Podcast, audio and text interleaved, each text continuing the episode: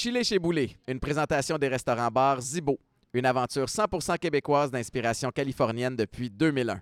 Zibo, parce que vous avez du goût.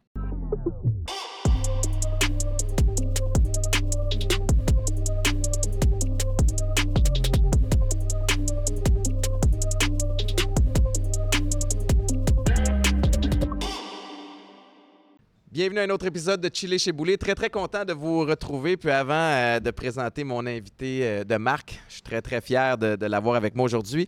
Euh, ben, vous remarquez qu'on est dans un univers qui est un peu différent de celui de d'habitude. On est chez Zibo à Saint-Bruno présentement. Les restaurants Zibo, il y en a huit à travers le Québec. Je suis certain que vous êtes familier avec, avec cette chaîne de restaurants-là. En tout cas, nous autres, on l'est dans la famille un spot qu'on privilégie quand euh, les rares fois où Make-up décide d'aller souper. Euh, Saint-Bruno ici, ils me connaissent parce que je suis venu manger ici avec les filles récemment. Mais bref, euh, super bel endroit. Ceux qui ne sont pas familiers avec Zibo, ben, le type de cuisine, c'est la, de la nourriture californienne haute en saveur et en couleur. Ceux qui aiment l'alcool aussi, grande variété de cocktails, carte des vins qu'il y en a pour, euh, pour tous les goûts. Salade, pizza, pâtes, des desserts extraordinaires. Fait que merci à Zibo de nous accueillir. On va avoir deux épisodes avec euh, ce nouveau partenaire cette saison-ci. Encore une fois, je veux remercier Éducalcool, qui est. euh, c'est drôle de parler de carte des vins, puis après ça, de switcher à Éducalcool. Euh, Éducalcool, qui est partenaire de l'émission, évidemment, qui. euh, ne moralise pas les gens, ont, ont changé un petit peu leur, euh, leur fusil d'épaule récemment, puis encourage les gens à se questionner par rapport au, au rapport qu'ils ont avec l'alcool. Alors, Zibo, Éducalcool, merci infiniment de faire partie de ce beau projet-ci. Les messages sont faits. Je reçois Michel Lacroix aujourd'hui. Tiens, bonjour. Michel, merci d'avoir euh, d'avoir accepté. Fait énormément plaisir. Euh, Michel, t'as pas besoin de présentation. Tu es, la, la- la voix du Canadien depuis 1993. Tu as commencé une belle année. Oui, oui, En oui, fait- tout à fait. Ça a commencé fort parce que euh, je veux qu'on en profite aujourd'hui pour. euh, ben, je veux apprendre à te connaître un petit peu plus au-delà du sport, mais évidemment, les communications font partie de ton quotidien, pas juste depuis 93. Tu as commencé dans les années 70. Effectivement. Puis, j'ai commencé en 75 à CKC, la belle époque des amateurs de sport, qui était animée par Claude Mayotte. J'étais avec André Côté, qui, était, qui est devenu éventuellement la voix des, des Nordiques. On avait une équipe absolument extraordinaire. Et CKC, à l'époque, était la station des stations avec un million euh, d'auditoires. C'était Wow. absolument phénoménal. Alors, pour un petit gars qui arrivait dans le milieu des communications à 21-22 ans, tu dis, euh, quelle belle porte d'entrée que celle-là. c'était extraordinaire. Puis tu as fait tes classes rapidement parce qu'on on, t'a rapidement fait confiance aussi pour des, des soirées de remplacement? Oui, ben j'ai. En fait, c'est- c'est- j'ai commencé 74-75, peut-être un petit peu même avant. Euh, j'ai été l'annonceur, par exemple, du National de Laval, Ouais. où j'ai annoncé des noms comme euh, Robert Sauvé, Mike Bossy. de là, je me suis retrouvé à la demande de Claude Mouton avec les Canadiens de Montréal. En 1977, c'était mon premier match. euh, Canadien Maple Leafs. Et euh, j'ai fait ça de 77 à 82-83. Après ça, je suis allé sur la route avec les Canadiens. Mais j'avais aussi, entre-temps, eu un bon épisode qui s'appelait les Jeux olympiques euh, de Ben oui. 1976. À 22 ou 23 ans, j'étais l'annonceur du stade. Alors, quand même, un beau petit défi. Dis-moi, c'est-tu le match en 77 ou ton premier match où il y a, il y a une, euh, une bagarre qui a, qui a éclaté? Première période. Raconte-moi comment ça s'est passé, ton euh, baptême de feu. euh. Mon, mon premier match, effectivement, Claude me dit euh, on va voir ce que ça va donner parce qu'on avait demandé à Claude euh, de s'occuper de la galerie de la presse. Claude était là depuis des temps immémoriaux. Alors, parfait, moi j'arrive un peu fringant, 22, 23 ans, bang! Et là, quelle, écoute, quelle équipe, c'était extraordinaire. Lafleur, Lemaire, euh, Dryden était dans les buts avec Michel Larocque. Une équipe exceptionnelle. Je m'installe, première période, tout nerveux, tout pimpant. Bang! Les dix joueurs sur la patinoire, bagarre générale. Là, c'était le Canadien contre qui? Là? Toronto. To- OK. Ah, avec, avec- écoute, c'était Darryl Sittler, Lanny McDonald, Boris Salming, euh, Boutette, Valiquette. Et là, tu dis, mais- Et là, la bagarre éclate. Mon bon ami depuis Serge Chavard est sur la patinoire, se fait casser le nez parce que Turnbull le retenait. Pat Boutette était passé à côté. Paf. Point soccer punch, bang, casse le nez de Serge. Bref, ça a été ma première période. Je l'ai passé assis dans, dans les marches derrière le banc des pénalités. Il y a un peu de place. Il y avait trop de monde. Il y avait trop de monde. Et là, je me souviens, le téléphone à portée de main, c'est Claude qui me, qui me téléphone depuis la galerie de la presse. Il me dit, Welcome in the NHL. Extra. c'est comme ça que ça a commencé. C'est fou. Enfin, tu pars avec des émotions Ah, fortes. ben, bang, comme ça. Et ça, ça s'est terminé 3-3. OK. Parce qu'on avait encore à l'époque des matchs nuls. Mais, tu sais, Canadien, Canadien Toronto, pff, rivalité extraordinaire. T'avais quel âge à cette époque-là? Euh, 22, 23. Fait que là, tu retournes 22. chez toi, tu, tu- tu te pinces. Ah, et, tu, tu dors pas pendant deux jours. Savais-tu, avec les noms que tu voyais sur la patinoire à ce moment-là, que, que ces gars-là allaient passer à l'histoire, tu sais? On se doutait que des, joueurs comme Dryden, des gars comme Lafleur, Ouais. Serge Savard étaient déjà ultra dominants. Larry Robinson, le Big Three, Mhm. Guy Lapointe. Tu avais des gars comme Jacques Lemaire, tu avais des, des jeunes joueurs fringants, Dougie Rice-Brown, Mario Tremblay. Mhm. Là, tu te dis, mais... Et de l'autre côté aussi, tu voyais des joueurs comme... Tu savais que des joueurs comme Lanny McDonald, Darren Sittler, puis Boris Salming, c'était vraiment des joueurs plus grands que nature. Ouais. Tu savais qu'il y avait des joueurs qui se démarquaient un peu partout dans la Ligue à cette époque-là. Tu dis, wow, quelle opportunité, quelle chance. Tu commences avec euh, un- un- une situation qui sort de l'ordinaire. Après ça, est-ce que c'est dur de, de s'installer? Puis de. Tu sais, est-ce que tu as eu. Évidemment, le- tu as vécu d'autres émotions fortes? Ouais, mais tu sais, c'était surtout de ne pas tomber dans le piège de vouloir imiter ce que Claude faisait. Mm.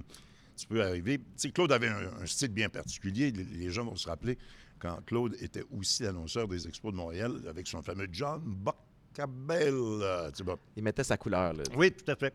Ce qui- et, et ça faisait, je dis, ça, ça faisait du bien parce que c'est quand même un peu sévère, tu sais, les annonces qui étaient faites à Ouais. l'époque.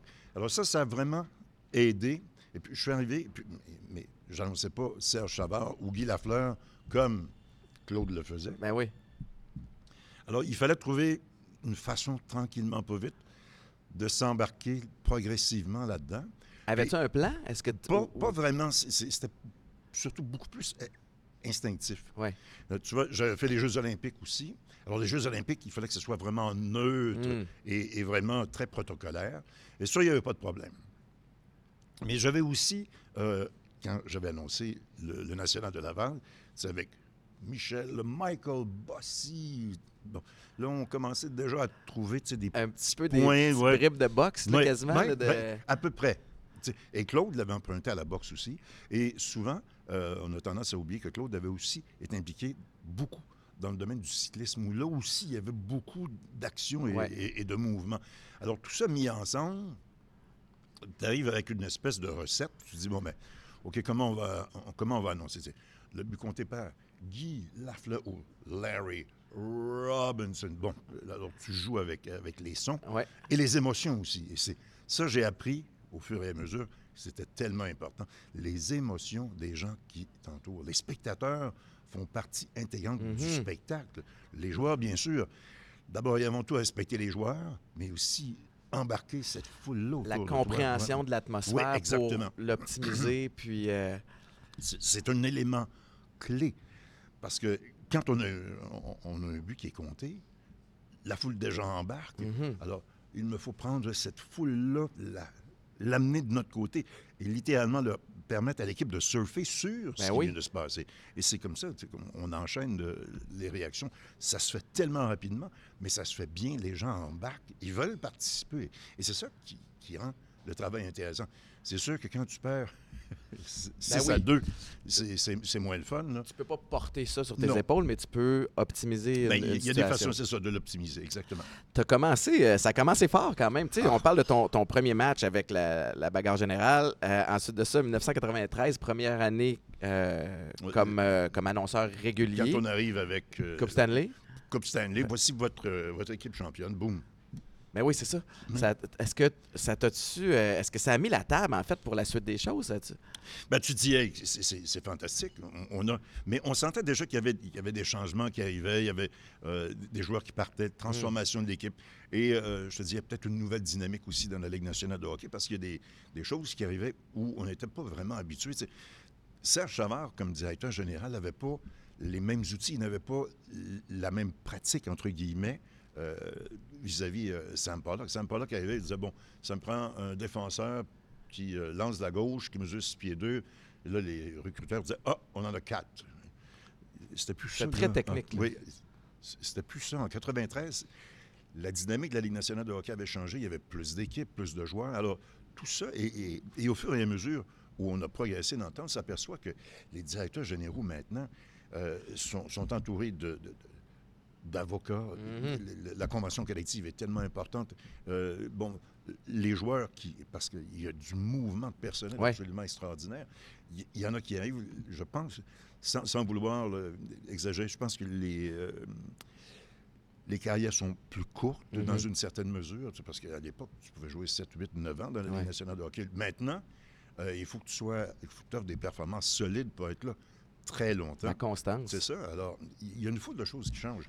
Alors, tout ça, tu t'adaptes et tu sais qu'éventuellement, mais, ça reste que c'est les Canadiens de Montréal.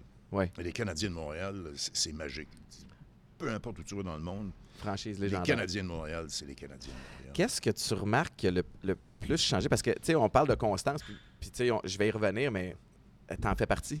Aussi, tu sais, dans un, dans un mm. monde qui a été euh, et qui est encore en constante évolution, ce, monde du sport-là avec ton œil de, gars qui baigne là-dedans depuis longtemps, c'est quoi le plus gros changement, justement, en, termes de, direction de, de franchise? On, le sait, le Canadien, les années glorieuses, outre, tu sais, il y a, quelques saisons, notre, pendant la COVID avec les différentes structures de division. Mais c'est... Le, changement majeur que j'ai vu, là, est, euh, de 77, si tu veux, à nos jours, au forum, à l'époque, je regardais autour de moi. On pouvait, je pouvais presque te dire le nom des gens qui étaient autour parce qu'on les connaissait. Hmm. Monsieur, madame, monsieur, madame, les détenteurs de billets, les gens qui visitaient le, forum et leur façon d'être vêtus. Je pouvais très bien le voir, le, tableau, soir après soir de match. Au fur et à mesure où on a avancé dans le temps, euh, les gens ont modifié euh, leur façon de, de, se vêtir. Euh, c'était plus relax. Et, mm. Avant ça, on disait les messieurs sont toujours en veston cravate dans les rouges. Ça a progressivement changé. Les madames avaient leur manteau de fourrure. Ça a progressivement changé. Les différentes ethnies, avant ça, les gens d'origine euh, afro-américaine, c'était blanc et, ça a complètement changé. Les gens, l'âge des personnes, les, grands-pères arrivent maintenant avec leurs petits-enfants. Mm-hmm.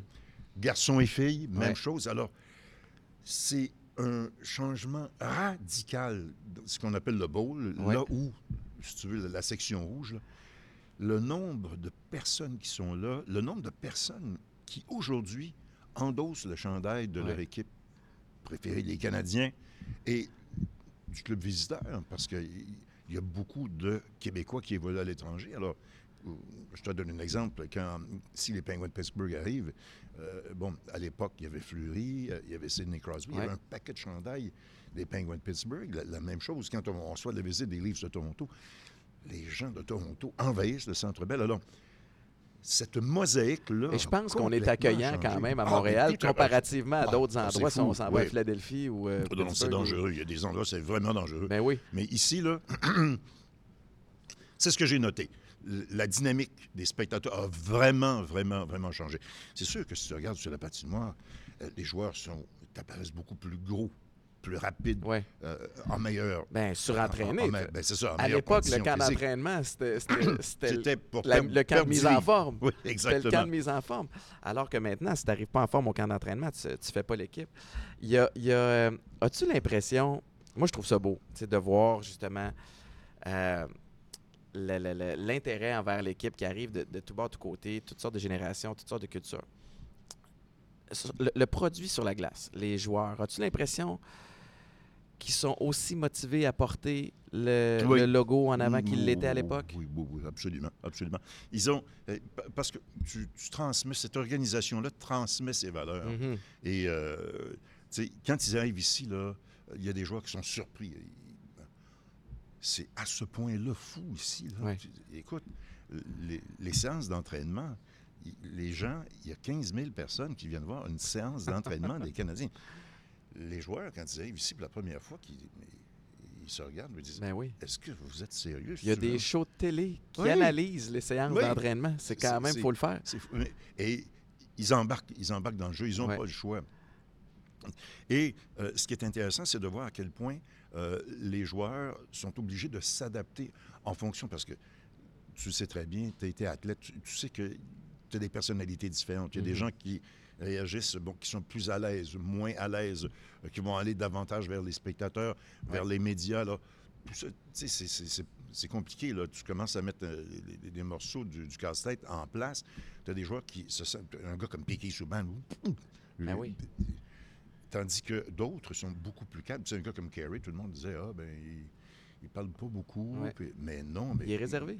Il est réservé. Et un gars comme. Écoute, moi, je peux vous citer des exemples en quantité industrielle de ce que Kerry Price faisait euh, quand il était à l'extérieur de la patinoire. Il était accessible et gentil et fin. Euh, Ouais. Je, je l'ai vu. euh, pousser des carrosses pour aider des madames chez Costco à mettre leurs emplettes dans, le- dans Mais leur valise. C'est fou la perception qu'on a. Puis à plus petite échelle, aux Alouettes, on avait euh, un gars que j'apprécie beaucoup, un coéquipier qui s'appelait Chip Cox. Ouais. Et Chip, euh, pas, pas particulièrement euh, intéressé à, à parler aux, aux médias, il le faisait, mais très, très timide, en Mhm. fait. Et je me souviens d'avoir eu des, des gens de l'extérieur qui disaient Voyons, Chip, il est bien il est bien bête. Mais au contraire, dans le vestiaire, volubile au bout, super drôle, prankait les gars. Les caméras, c'est pas fait pour, euh, c'est pas fait pour, tout, le monde. Exact. oui. Pas- on n'est pas tous des piqués Souban aussi qui se, nour- qui se nourrissaient de ça. Aussi, puis moi, j'ai- l'épisode piqué Souban, je l'ai apprécié d'un œil amateur. Ça a amené de l'attention. Je pense effectivement qu'il y a euh, des jeunes aussi qui, sont, se- qui se sont reconnus en lui, qui Mhm. en ont inspiré beaucoup.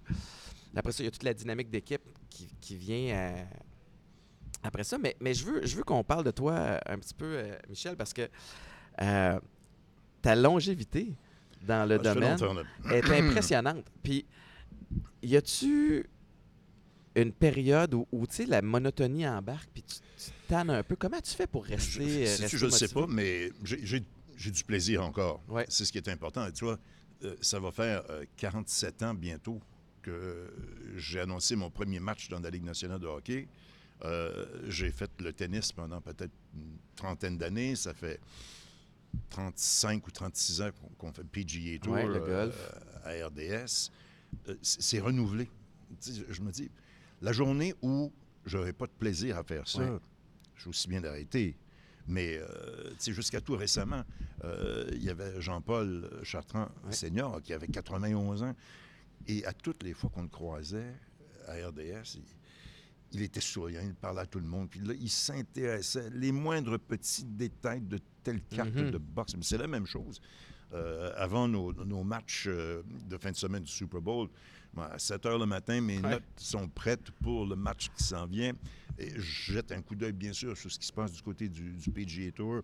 Je regardais C'est une ce grosse se fin semaine. mais, mais tu sais, il y, a- il y a plein de choses. Et c'est- un- domaine qui est passionnant. Ouais. L'information sportive, parce que tu peux déborder des cadres statistiques, puis regarder une foule d'autres choses. Et tout ça, les- il y a des, des points d'intérêt continuellement renouvelés. Et ça, t'embarques dans le bateau, tu te dis, bon, ben, pas, pas tout connaître les statistiques de tous les joueurs, mais toujours être à la fine pointe de l'actualité, de dire, ah, ça, ça m'intéresse, ça, Ouais. ça m'intéresse. C'est être curieux. La journée que tu es plus curieux, là, Ben, c'est sûr que ça devient plus ardu de, faire- de faire tes recherches parce que, outre, outre la passion, outre d'aimer ce que tu fais, tu livres la marchandise aussi, clairement. euh, parce que je- j'en sais quelque chose, le domaine des, des communications, c'en est un aussi qui, est- qui, qui, est- qui est, euh, qui est pas toujours stable. Et évidemment, tu es bon dans ce que tu fais, tu es excellent dans ce que tu fais. Tu as beau avoir la passion, as-tu une discipline? Euh, parce que, tu sais, d'une journée à l'autre, je comprends la passion, la motivation, mais tu sais, ça te Je suis peut-être le gars le moins Ah, discipliné c'est au vrai? monde. Ah non, non, non, non. Moi, je suis, moi, je suis un électron libre. J'ai de l'air j'ai de l'air d'une une boule de Pac-Man. Ben voyons donc. Ah, Ça m'étonne. Ah, non, non. C'est sûr que, hop, il y, a- il y a des choses importantes. OK, je prépare mon match. Ouais. euh, bon, et les annonces pour le match des Canadiens, parfait.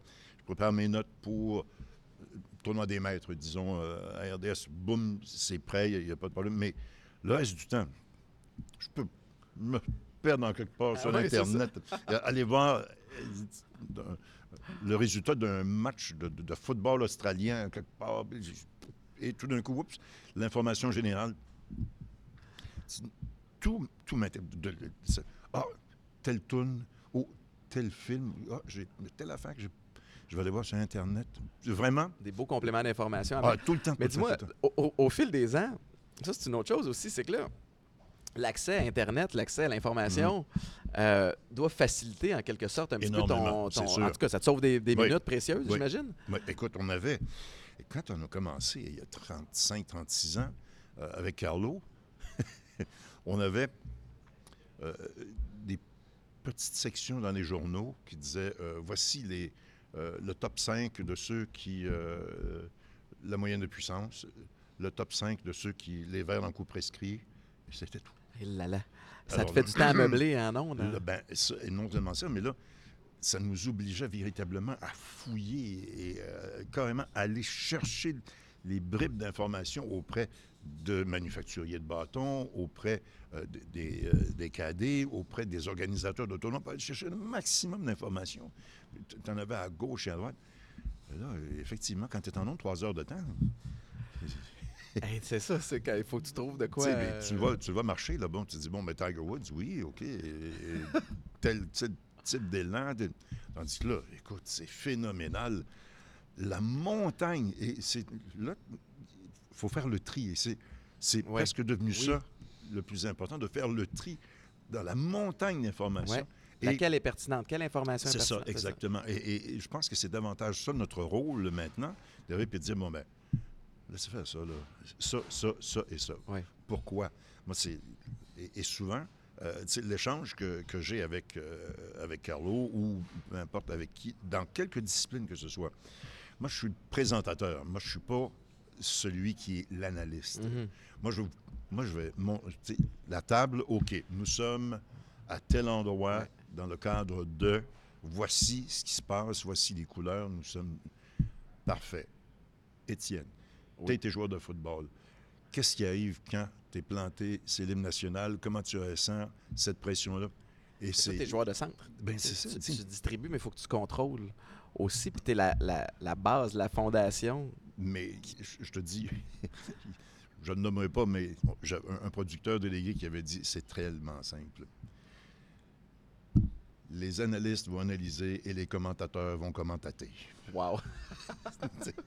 Mais c'est ça Ça parce que, revient à ça quand parce même. que la journée où le commentateur met le pied de l'autre Ouais. côté et commence à faire l'analyse, ça fonctionne pas. Oui. Ça fonctionne pas parce que là, tu viens de faire le travail de ton analyste, alors que ton travail, c'est plutôt que de imaginer ce que les personnes dans leur salon voudraient poser comme question à Étienne Oui. sur le déroulement du jeu. Et c'est ça qui est important. J'amènerais une coche plus loin aussi. C'est que tu es un expert. L'analyste que tu as en ondes est un expert aussi. Certains des auditeurs, des téléspectateurs sont, sont experts aussi, Mhm. connaissent beaucoup, mais tu dois parler à plusieurs personnes différentes. C'est-à-dire que moi qui connais moins ça, ma mère qui connaît moins ça, tu veux l'accrocher elle aussi, puis tu veux quand même rassasier ton, ton expert. Fait est-ce que, c'est- c'est- j'imagine que c'est un art qui se travaille, mais de trouver ta façon de vulgariser C'est ça. sans parler en, en- en bébé au monde. non plus. Exact. C'est, c'est, peut-être euh, être équilibriste comme quelqu'un du Ouais. ciel du soleil, mais c'est ça. et tu ne veux pas, euh, tu ne, tu ne veux pas justement lasser l'expert qui t'écoute, qui va dire bon, hey, voyons là, Ben oui. il y a quand même une limite là, et la personne qui est complètement ignorante de, de, de la discipline. C'est pas facile, mais ça se fait. Ouais. Et ça se fait dans le respect de ceux qui t'écoutent. Et ce qui est important, je pense, c'est de transmettre l'information et, et de le faire sobrement. Tu peux. Tu as différents styles et tu as différentes façons de faire selon les différentes euh, disciplines sportives Oui, que tu fais. Parce exact. que tu as un pattern pour le hockey, tu as un pattern pour le football, tu as un pattern pour le golf. Mhm. euh, quand j'ai fait le patinage artistique, je l'ai fait pendant euh, quoi, trois ou quatre Jeux olympiques, euh, puis j'ai fait des championnats Wow. du monde. On ne parle pas parce que la musique est là. C'est Mhm. un élément clé Mais oui. de, de- de la présentation. Parfait. Tu peux donner quelques petits détails, oh, mais très peu. Et après, tu dis à ton analyste, Alain Godberg, avec qui j'ai travaillé, ou, ou- ou autre, dit, bon, ben Alain, la note est de X. Pourquoi? Réussi? Non. Pourquoi? Oui. Ah, bravo. le degré de difficulté, c'est quoi? Alors, là, tu- ah, OK, parfait. Alors, c'est toujours cet équilibre-là qui fait en Mhm. sorte que. Ben, écoute, et savourer. Et, et là, mon rôle, c'est de dire bang!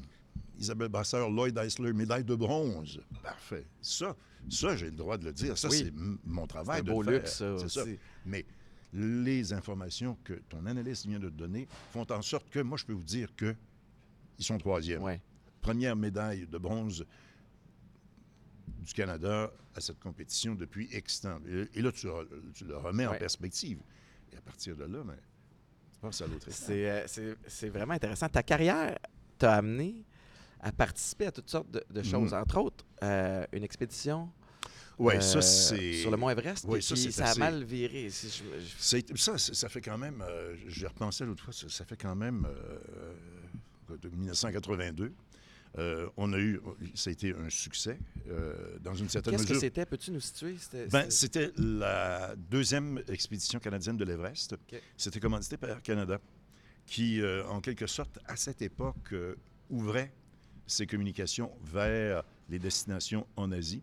Et on, on a profité de, de ce fait pour aller du côté euh, de Katmandou et, euh, et du Mont Everest. Puis il y avait aussi euh, des télécommunications. On pouvait aller installer, je pense que c'était Téléglobe, qui allait installer des secoupes euh, paraboliques pour établir la communication Oh, wow. avec Des campements sur avec place. c'est ça et, et améliorer le domaine des télécommunications du côté du Népal. Alors on a profité de ça pour aller là. J'ai passé un bon un bon bout de temps là-bas avec euh, c'était euh, mon bon ami John Amos qui euh, est euh, celui qui a été à l'origine du fameux euh, festival des films de montagne qui a du côté de de Canmore en Alberta Wow. depuis et, John Amos et, Marsh et Laurie Scresslett puis Morrow qui et on a perdu euh, Blair Griffith un caméraman euh, et trois Sherpas Eh dans, dans cette expédition Qu'est-ce qui s'est passé? Un- une avalanche, tout simplement. C'est très instable. Le camp de base, euh, cette année-là, avait été, était très instable. Puis, euh, c'est un enchevêtrement de, de- de blocs de glace. Et puis, où ça bouge, Mhm. où ça bouge pas. Mais là, ça n'avait pas... Ça avait été statique pendant une période X. Et quand le mouvement s'est fait, bang, le cercle de glace est, est tombé. Puis, euh, T'étais où à ce moment-là? Moi, j'étais à Katmandou quand ça s'était arrivé. Et puis aussi rendu évidemment au camp de base pour voir ce, euh, ce qui s'est passé. Le- L'expédition a été remise en question. Euh, finalement, on a continué et on a obtenu le succès euh, de l'ascension. Puis euh, après ça, on on est revenu. Mais ça, reste que c'est un, un test d'humilité, euh, d'humilité pardon, euh, assez extraordinaire parce que tu t'aperçois que l'Everest, euh, Ça doit, te, ça doit te challenger aussi, tu sais, à partir Oui. du moment où tu sais qu'il y a des vies qui ont été perdues. Puis- Absolument, Puis là, tu fais, mais qu'est-ce que je fais ici? Mais souvent, et euh, euh, John Amos, qui était un des, un des grimpeurs, euh, nous envoyait des cassettes et la, la fameuse marche euh, d'acclimatation pour se rendre jusqu'au jusqu'au camp de base. euh, il y avait un magnétophone et il, il racontait son, son état d'esprit. Il disait, bon, mais qu'est-ce qui va arriver si effectivement on a euh, des pertes de vie? Qu'est-ce que, qu'est-ce que, qu'est-ce que? Pourquoi est-ce que... C'est bien beau la fameuse phrase de pourquoi est-ce que tu grimpes la montagne? Parce qu'elle est là, mais ça va au-delà Ben de oui. ça. là. Et quand, quand tu as des pertes de vie humaines, et euh, je pense que c'est arrivé aussi avec, euh, je ne sais pas si tu te souviens de Yves Laforêt, qui est un Québécois qui, un peu plus tard, a réussi l'ascension de, de l'Everest. On avait dit, euh, je pense que c'est Yves qui avait écrit, on, X a euh, conquis l'Everest. Lui avait plutôt écrit L'Everest m'a conquis. Wow. Et euh, malheureusement, Yves est décédé euh, dans une expédition dans l'Ouest canadien. Aïe, aïe, aïe. Mais tu sais, c'est- un monde d'aventure. C'est vraiment, vraiment quelque chose de tellement à part et tellement différent. Mm. Mais, et de se retrouver aussi dans un contexte euh, complètement, mais complètement différent. Dans- Ouais. Moi, je partais, là, je couvrais des matchs de hockey, puis boum, on arrive en Asie, puis oh, tu t'as une montagne devant toi qui est le sommet Ouais. du monde. C'est pas mon c'est pas mon genre de, de trip. En fait, j'ai jamais euh, eu le réflexe de, de vouloir faire des, des- des expéditions extrêmes dans, dans ce genre-là, mais je peux imaginer à quel point ça doit être euh, il doit avoir du. Évidemment, il y a, il y a du beau là-dedans, mais ça doit te challenger par rapport à. On n'est pas grand-chose par Et rapport que- à cette, et cette mère nature-là. est- Entièrement raison. Fait que tu peut-être que ça. ben, peut-être, assurément que tu reviens avec une belle perspective. Maintenant, euh, il y a clairement des. euh, Mais tu ne peux pas, je pense, euh, aller dans un endroit comme ça sans pour autant revenir un peu changer. Ben oui. C'est impossible. Tu ne peux, pas- tu peux pas demeurer. J'ai même l'impression que ça doit souvent être l'objectif Mais gens qui si- participent à ça. et souvent, tu reviens de là, tu te dis, j'ai effectivement changé. À quel point, de quelle façon, euh, libre à toi de, de- de l'imaginer. Ou, tu vas traverser euh, une période de deuil, ou tu vas traverser euh, des moments d'euphorie. Euh, les joueurs qui, ou les, les athlètes qui remportent une victoire, qui sont aux Jeux olympiques, aux championnats du monde, ou qui connaissent des moments absolument exceptionnels, Mhm. au sommet. ou, à l'inverse, ceux qui encaissent des défaites absolument épouvantables. Tu ressors de là comment?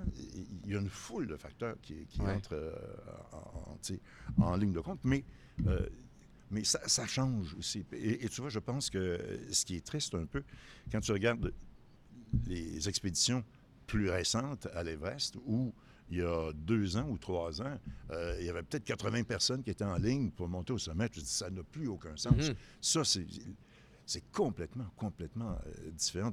C'est quasiment commercialisé. Là, ben, c'est, ça. Et c'est comme, euh, c'est comme si tu me demandes, euh, les Jeux olympiques de... Moi, je, je pensais aux Jeux olympiques, j'étais un peu fleur bleue en 72, euh, tu sais, à Munich. Je faisais un peu de compétition.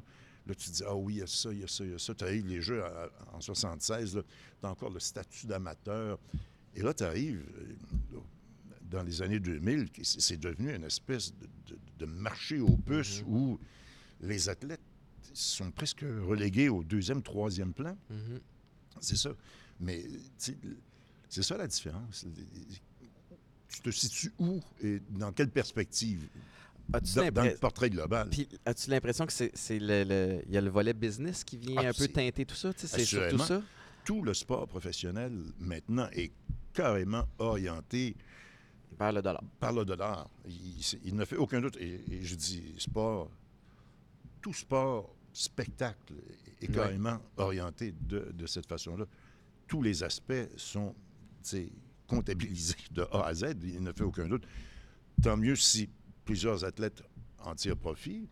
Mais là, on est rendu dans la démesure. Quand tu, tu payes des joueurs de baseball euh, qui signent des contrats de 280, 300 Ouais. millions, tu te dis waouh! euh, Et que tu- vois euh, les filles qui, dans la nouvelle ligue de, euh, De hockey, hockey, professionnel, gagnent 35 000 tu, Ouais. dis bon, ben, il- où Ça est a le- pas de bon sens. Non, c'est- ça qui. C'est ce que je te dis. On est presque rendu. euh, c'est le marché au plus. C'est drôle parce que je, je- pensais à ça aussi récemment. J'ai plusieurs rêves et, et objectifs, puis j'aimerais un jour posséder une équipe, une franchise euh, sportive, être propriétaire d'une- équipe sportive. Puis je- tu regardes le prix des transactions dernièrement, puis sais, même l'évaluation du, euh, du Canadien qui est à, je pense, 2-3 milliards Oui, on est rendu présentement. à 2 milliards, euh, 700 millions, je pense. Tu sais, tu dis, tu trouves, le, tu formes un groupe, tu achètes ça, ça va-tu continuer de monter encore ou on a un peu maxé? Tu sais, parce que on, on a, euh, tu l'as bien nommé il y a quelques instants, mais c'est qu'on on vient de, de croiser trois choses. De un, la- la- le volet business, le volet sportif et le volet de divertissement. Mhm. Et là, on crée un univers autour de ça. On ratisse large, on essaie d'attirer tout le monde, puis créer toutes sortes de paliers de fans ou de fidélisation à travers ton, ton équipe. Tu crées l'univers, évidemment. Bon, tu, tu vends de la merch. On parlait des contrats de, de, de baseball. là, je me souviens plus le, le- le nom de, de- du joueur asiatique là, qui vient de signer, euh, je pense, euh, un milliard. Euh, c'est extraordinaire parce qu'il ouvre un autre marché, celui Mhm. d'attirer l'attention en Asie. Donc, tous les contrats de télé qui viennent. Fait qu'on on, on- on- on ouvre les valves là-dessus. C'est parce qu'à donné, ça peut plus monter, là, cette, Mais- cette valeur-là. Mais, Étienne, quand, on, quand on pense qu'on est rendu au, au pic, il y a quelque chose, Il y a de- tout- il y a d'autres quelque chose choses qui qui arrive. Et je te donne l'exemple du Live Oui. euh, au, au golf.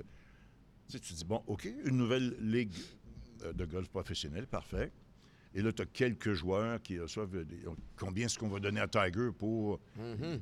on, a envisagé une milliard de dollars, mais là, on- je te donne l'exemple, on est avec John Ram, à qui on a donné entre 400 et 600 millions de dollars pour jouer. Et ce, ce même groupe euh, se tourne vers la F1, se tourne vers le tennis. Alors, on, on change, on change complètement la donne. Est-ce que tu vois ça d'un bon oeil? Je t'avoue que j'ai un peu de difficulté. Et, et même, euh, même aux Jeux olympiques, euh, on, on entre des, des nouvelles disciplines. Euh, on, on multiplie les disciplines. Là, il parle même du touch football là, ou touch flag football football. ou, au, au prochain jeu Ben oui. de Los Angeles. Le breakdancing. Euh, on, a parlé de mettre le bridge euh, de jeu de cartes au, au jeu. Tout ça pour ramasser euh, un morceau de, de la tarte Ben oui. qui, qui- qui devient de plus en plus importante et imposante, Ouais. financièrement parlant. Mais est-ce que ça veut dire qu'on améliore la pratique? Est-ce que ça veut dire qu'on améliore le spectacle? Je commence à en douter un Ouais, peu. je comprends. On est concentré sur l'attention. Où va l'attention? Quand on réalise que l'attention des gens s'en va à quel... Là, on veut essayer de, l'intégrer, tu sais. Mais, mais tout à l'heure, on parlait de, Parlons du Super Bowl. Bon, ben, c'était le 58e. Euh, reculons pas loin de, de- de 10 ans. Bon, ben, de quelle façon est-ce qu'on envisageait la présentation du Super Bowl 48 comparativement au football, euh, au Super Bowl 58?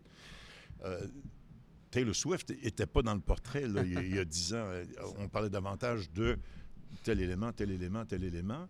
Euh, mais le sport devient presque le troisième ou le quatrième euh, point d'importance De la présentation de, cet événement-là. Alors tu te dis, Puis, tu sais, Taylor Swift, les retombées économiques là, euh, se calculaient autour de, de, de 300-400 millions en termes d'attention médiatique et, euh, et autres. C'est. euh, mais tu sais, la valeur sportive là-dedans, elle est où? là? Est-ce qu'elle est, est-ce qu'elle est diminuée? Est-ce que... Mais moi, il y tu y a quelque chose, puis je suis pas, je suis pas familier avec Live Golf autant que tu l'es, mais il y a une partie de ça qui, qui me plaît dans le sens où ça doit challenger quand même la PGA à améliorer le produit. Absolument, ça, je Tu suis fait, d'accord fait avec que toi. tu t'es- t'es- t'es le, le king of the hill, le, t'es le roi de la Mhm. montagne depuis tant d'années. Oui. Euh, puis je suis pas en train de dire qu'il qu'il prenait ça pour acquis, mais c'est que là, whoop, là, t'en as un qui arrive, qui, est, qui fait peur parce que t'as de Ben- l'argent à n'en plus finir de, de, de, de ce côté-là. Fait que t'as pas le choix d'essayer de te réinventer ou d'améliorer un petit peu le produit. Ben, Étienne, souvenons-nous euh, la série du siècle 1972, cette fameuse série Canada-URSS. Mhm. Confrontation sportive, entre guillemets, mais aussi euh, confrontation politique. Ben oui. Mais confrontation sportive. À l'époque, quand les joueurs de hockey se présentaient au camp d'entraînement, ils avaient tous une euh, dizaine, quinzaine de livres en trop.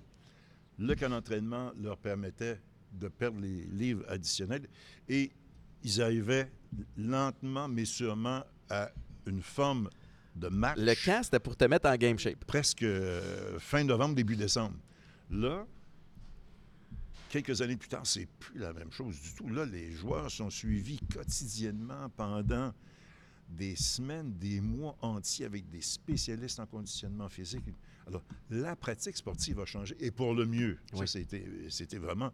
Parce que là, tu donnes aux spectateurs et aux athlètes eux-mêmes plus de moyens de s'exprimer comme ils devraient le faire. Puis ça améliore le produit sur la Exact. glace. ouais.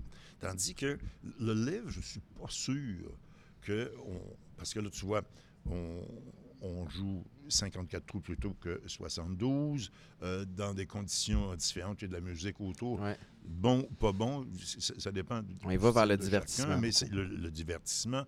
Mais respect de la compétition comme telle. Il faut qu'il y ait quand même une compétition sportive là, qui, qui soit de qualité. Est-ce que le calibre de jeu est ainsi diminué ou amélioré? Voilà ce Mhm. qu'il voilà faut dire. Euh, techniquement, maintenant, les joueurs frappent des, des- des- des balles à Ah, c'est pas 200, longtemps, ça. 350, 375 verges. Ça n'a plus aucun bon sens. Alors, C'est drôle. J'ai- J'aime beaucoup ton analyse de est-ce que ça améliore ou ça diminue le produit. Puis la comparaison que je vais faire, c'est c'est ce qui se passe avec la boxe puis les arts martiaux mixtes depuis quelques années. Puis ça a commencé avec le combat de Floyd Mayweather puis, puis Conor McGregor, Oui. qui était un spectacle, mais, euh, qui, soit dit en passant, que j'ai trouvé très intéressant. Mais ça a ouvert les valves au, Mhm. Au Jake Paul euh, comme influenceur qui devient, qui devient boxeur, puis là, qui crée ce format hybride-là. Pour l'athlète, c'est pas inintéressant parce que ça permet à certaines personnes de faire des sous puis de, de peut-être mieux gagner leur vie. Mais à ton point, pas certain que ça améliore le, le produit. Ça améliore pas la game tant que ça. Mais tu vois, mais ça, ça nous a forcé, dans le domaine des communications, à améliorer certains aspects de la présentation de, de l'événement. Euh, au golf, par exemple, il y a de plus en plus de caméras. Mm. Euh, je te donne l'exemple, c'est fou, mais tu as 150 joueurs qui sont sur un parcours de golf. Le parcours de golf là, est pas mal plus grand qu'un terrain de football Ben oui. ou, euh, On une glace, perdre, ou une glace dans la Ligue nationale de hockey. Pourtant, quand on a présenté, je pense, l'Omnium britannique il y a deux ans, de tous les coups qui avaient été présentés par tous les joueurs, je pense que ça avait été de l'ordre de 96% de tous les coups effectués par les joueurs avaient été diffusés. Wow. C'est complètement, fou. Mais tu t'imagines combien ça prend de, de caméras et techniquement de, de travail pour D'habileté de production, là, pour aussi. ça. présenter tout ça. Les drones maintenant arrivent. Puis le présenter pour pas juste s'y perdre. Ah non, non, facile, on va voir cette shot-là, puis ça prend un contexte, ça prend un une explication. C'est ça, un autre chronologique. Ben Et là, tu as les drones maintenant, la haute définition. Écoute, quand tu vois le coup de golf et que tu vois les brindilles de gazon à un millième de seconde, c'est- fabuleux. Et que, souvenons-nous, quand les Raptors euh, On gagne la finale. gagné, ce, ce- ce fameux geste, Oui. quand tu vois le ballon qui circule autour de l'anneau du panier, tu te dis... Et bon, On a amélioré le on produit a amélioré le produit, ben oui. là, tu vois. Alors, alors, on essaie autant que faire se peut de, de produire tout ça, mais Ouais. c'est- au bout du compte, le, le sport comme tel qui doit aller. Tu vois, on a fait des efforts au baseball pour améliorer le temps de jeu. Parce que C'était long. c'était long. Ben oui. Bon, alors, il y a tous des petits détails comme ça sur lesquels tu, tu veux insister?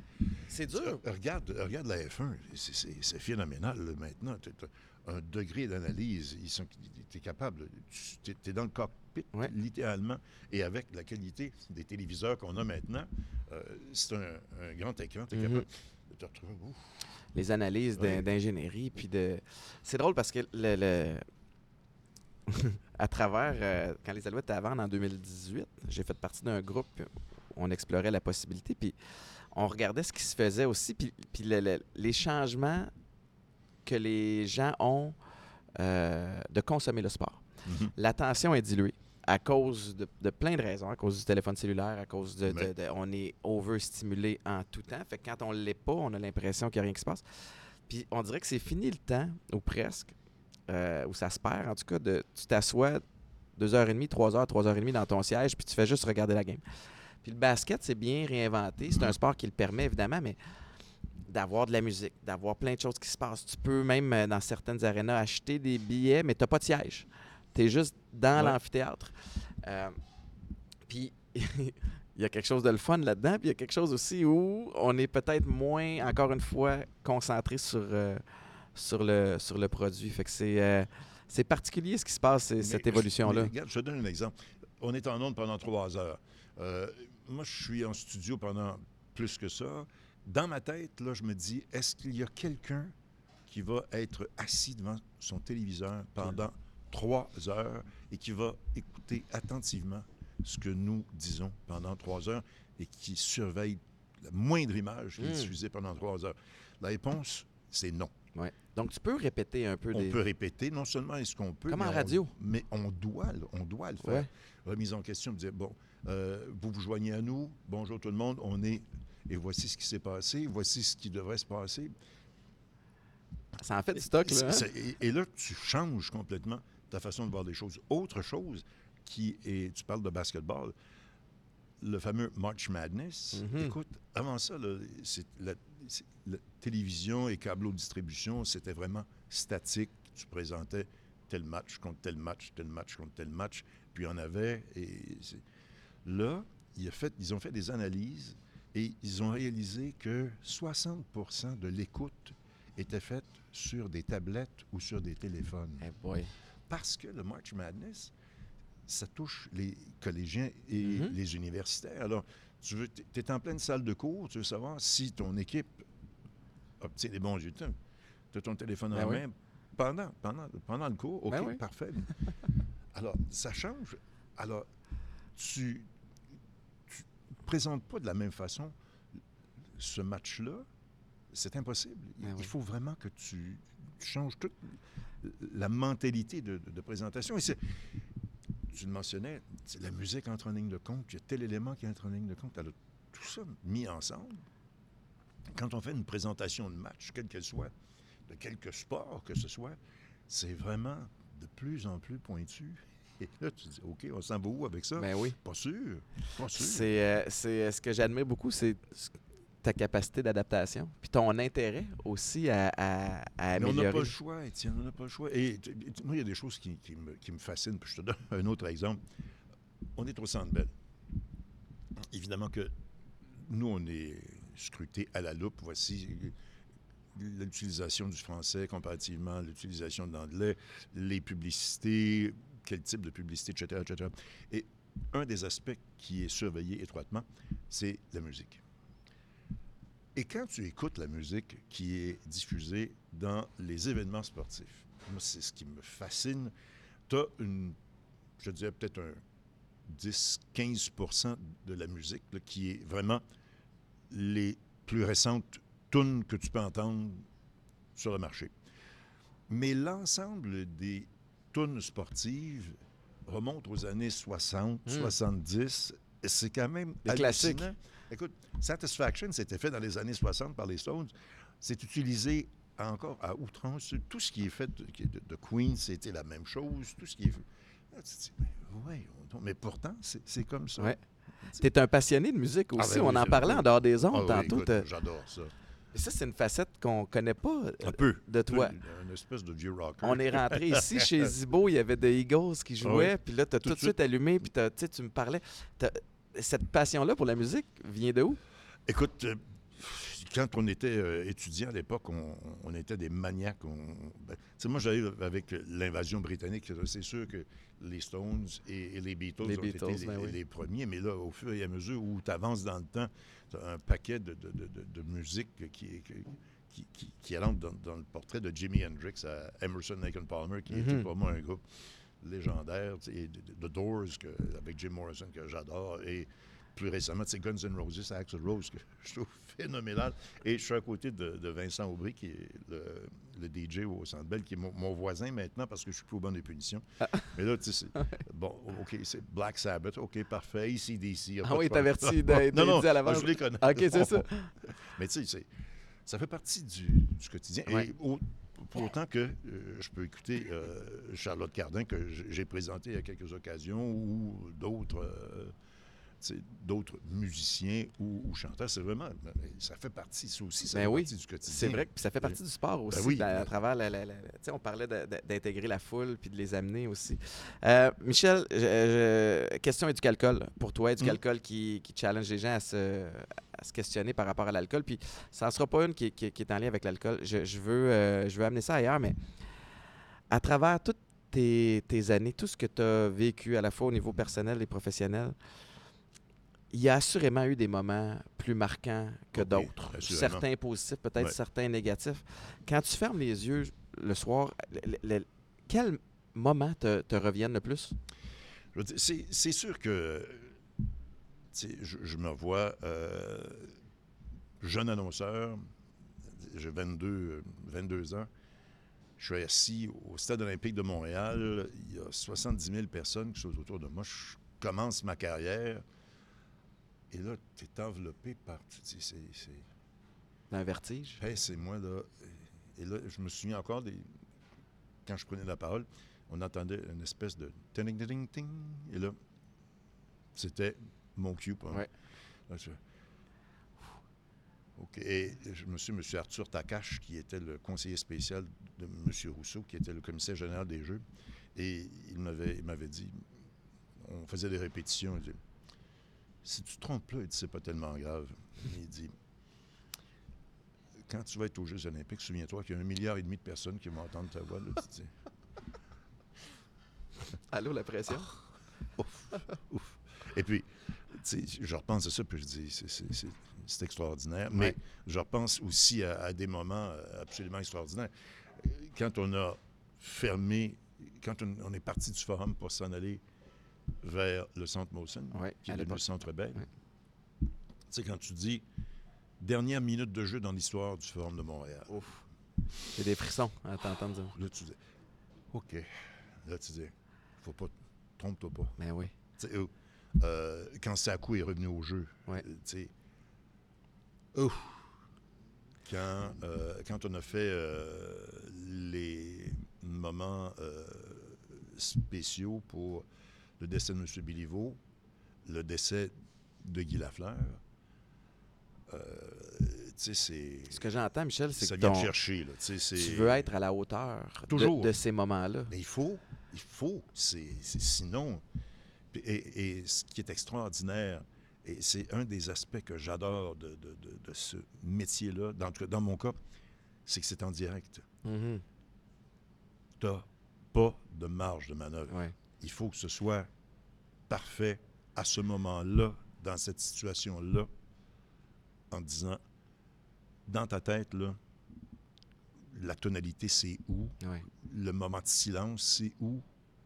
Tu sais, M. Béliveau, quand on a demandé la, la minute de silence, on était, tellement serré. Je me souviens, on avait deux secondes parce que c'était Ginette Renault qui avait, qui avait chanté et il me fallait couper là et m'imposer et dire on a une minute de silence. N'applaudissez pas Ginette Renault, on a une minute de silence maintenant. Mm. Et cette minute de silence-là, tu sais comment ça fonctionne? On dit moment de, réflexion. Ça dure généralement 15, 20 secondes maximum. Dans le cas de M. Béliveau, ça durait 56 secondes. Wow. Et j'étais le gestionnaire de ce temps-là. là. Et c'est toi qui décides, on continue, on, On, on est là. là. Et tu- la dernière chose que tu veux faire, c'est que quelqu'un crie euh, en quelque part. Là, Et là tu dis OK. Et là, tu- je pousse jusqu'où? je, je vais jusqu'au. Et là, tu, tu dis tout simplement merci. Et moi, je regardais Mme Béliveau qui était en avant de moi. Ou euh, à l'inverse, quand c'est c'est soir de fête et que tu vas piquer Souban qui s'en va faire un high five à, à Carey Price qui, qui se croise, mais là, il faut que le ton change, Ouais. Mais il faut que. C'est la fête, c'est pas pareil. là, mais la dynamique est, est différente. Quand tu vois Sakou arriver, puis il, là, il- me regardait, puis il disait avec la tête OK, ah ouais, c'est fini. Non. Ils sont 22 000, je suis tout seul. Alors, tu vas, tu vas attendre, on va finir d'applaudir, puis après ça, on, on va passer à autre chose. Mais, mais c'est des moments extraordinaires. C'est une. Je dirais, c'est l'émotion, c'est ce que je disais. Lire Ouais. l'émotion des Ouais. gens qui t'entourent. Puis, euh, Avoir et la de dernière chose que, que- que tu veux faire, c'est de devenir toi-même émotif, parce que là, tu es, fini. Mhm. Il faut que tu fasses abstraction de tes propres émotions et que tu dises, c'est bien plate, là, mais si déjà- tu en rire, tu riras après, ou si tu en pleurer, tu pleureras après. Ouais. Mais là, là, c'est Ça t'est déjà arrivé? Ça t'est- Après. Ouais. Après. Pendant, un moment donné, tu te dis, Dans quelle situation, par exemple? ben, probablement avec Guy Lafleur, là, tu dis là, là, Ouais. Tu dis, euh, il faut pas que ça déborde, il faut pas que je dois être là. C'est c'est M. Béliveau la même chose. Ouais.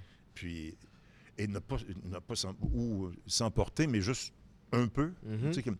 Tu En le, contrôle. le- le Canada remporte la, la- la médaille d'or à Salt Lake City. Puis, tu- tu sais, et là, tu, tu- Premier et champion olympique. Le, le- en principe, tu dois dire le Canada, mesdames. Le Canada. Ouais, avec un petit ton de ça. Ah, Il y a une fierté dans C'est ça. Mais Mais c'est dans la subtilité. Est-ce que t'es... Es-tu fier de toi? De, de tout ce que tu as accompli? j'ai pas fini encore. Il faut que je fasse d'autres choses encore mais plus jusqu'à présent, le chemin parcouru? Oui, oui, je pense que oui. Je ne peux pas dire que euh, j'ai une vie qui, qui est remplie euh, de, de- de- Toutes les cases sont pas toutes complètes encore, là, mais euh, ce que j'ai fait, je, je suis fier de l'avoir fait. Michel, est-ce que j'ai des regrets? Très, très, très, très peu. Ouais. Ben- C'est des apprentissages. Ben, c'est- des- et et- et- et- et c'est pas fini. Il me semble que j'ai Ah, mais je plus laisse... encore. je- je- ce show-là pourrait durer euh, trois heures de temps. Euh, J'apprécie beaucoup euh, que tu aies pris le temps aujourd'hui écoute, de, venir discuter avec moi et avec, avec Ben notre crowd. Est-ce qu'il y a un mot de la fin avec lequel tu aimerais, laisser les, les gens qui écoutent?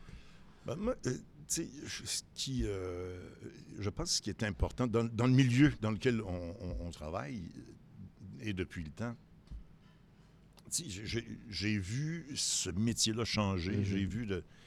Et ce qui me déçoit un peu, c'est de voir à quel point les nouveaux venus, ceux qui arrivent, et, et Dieu sait que les, les plateformes sont de plus en plus nombreuses et qu'il y a de plus en plus d'intervenants. et de-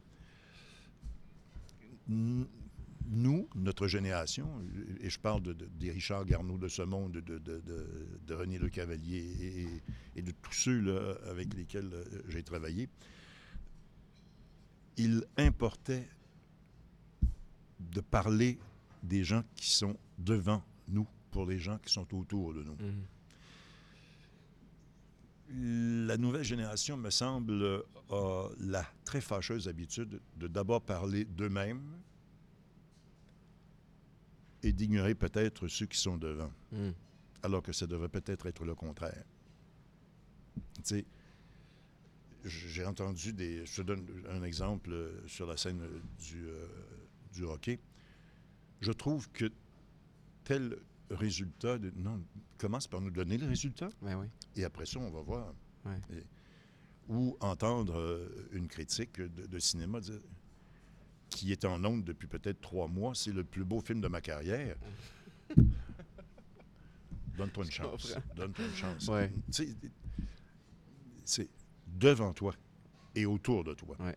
Après ça, on verra. Des bons principes de base à appliquer dans plusieurs euh, domaines, d'ailleurs. Michel Lacroix, merci Ça a infiniment. été bien fun. Merci beaucoup. J'apprécie, puis euh, on va être invité euh, assurément. tu vas être un ami du, du podcast. Merci beaucoup. Je te souhaite une bonne journée. Merci au restaurant Zibo. Encore une fois, huit restaurants à travers le Québec. Vous allez triper, allez manger là. Puis merci à Éducalcool aussi de participer à l'aventure. À la semaine prochaine.